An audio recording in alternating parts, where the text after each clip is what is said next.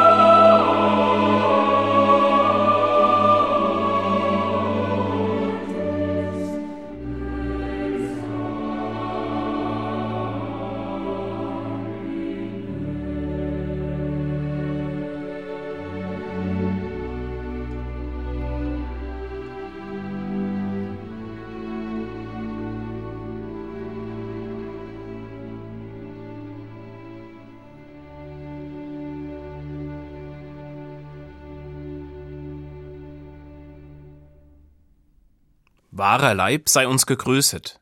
Das bedeutet dieses lateinische Ave Verum Corpus.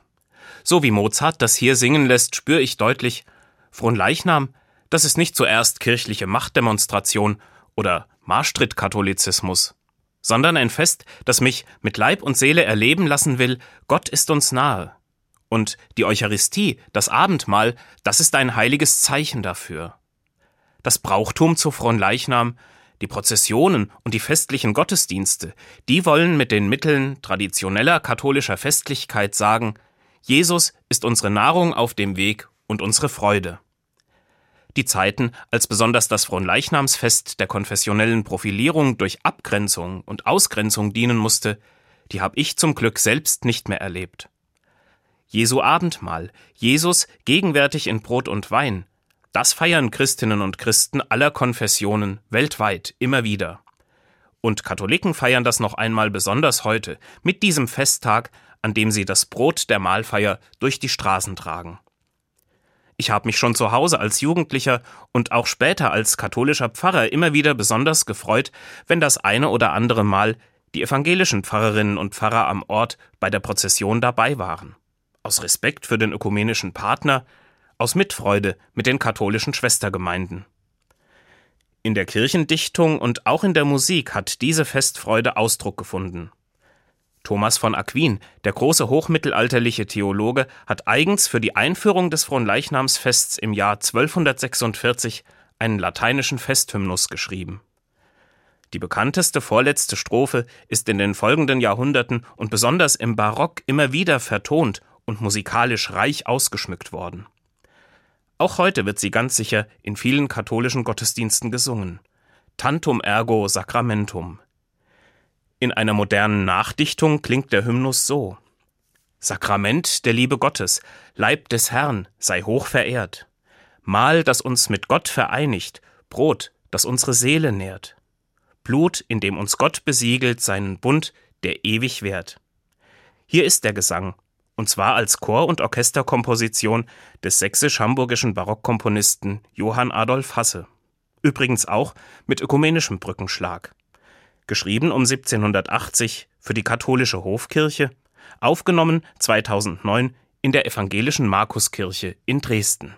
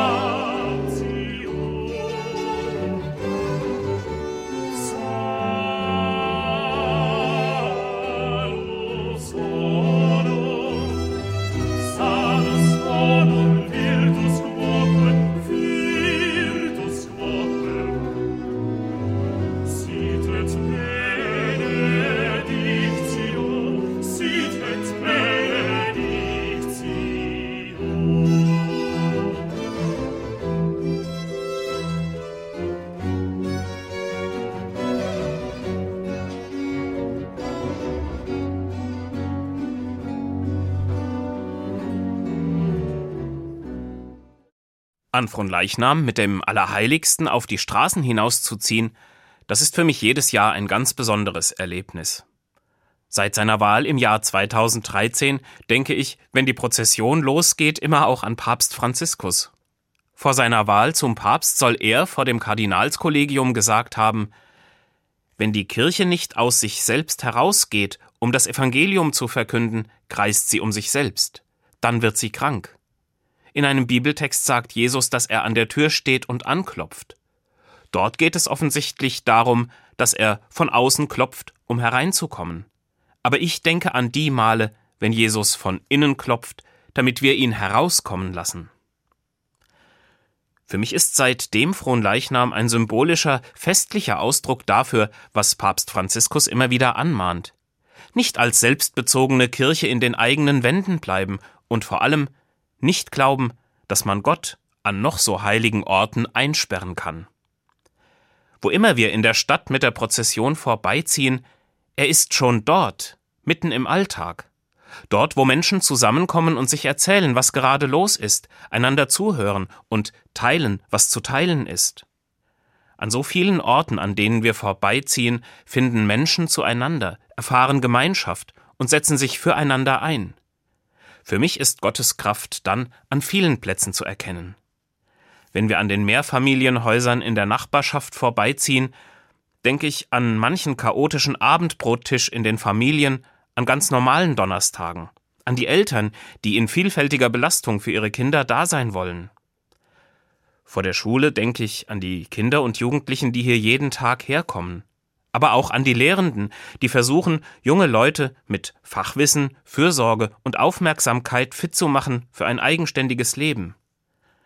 Am Krankenhaus denke ich an die Menschen, deren Leben beeinträchtigt ist und die besondere Zuwendung und Pflege brauchen, und an die, die das Pflegen und Heilen zu ihrem Beruf gemacht haben.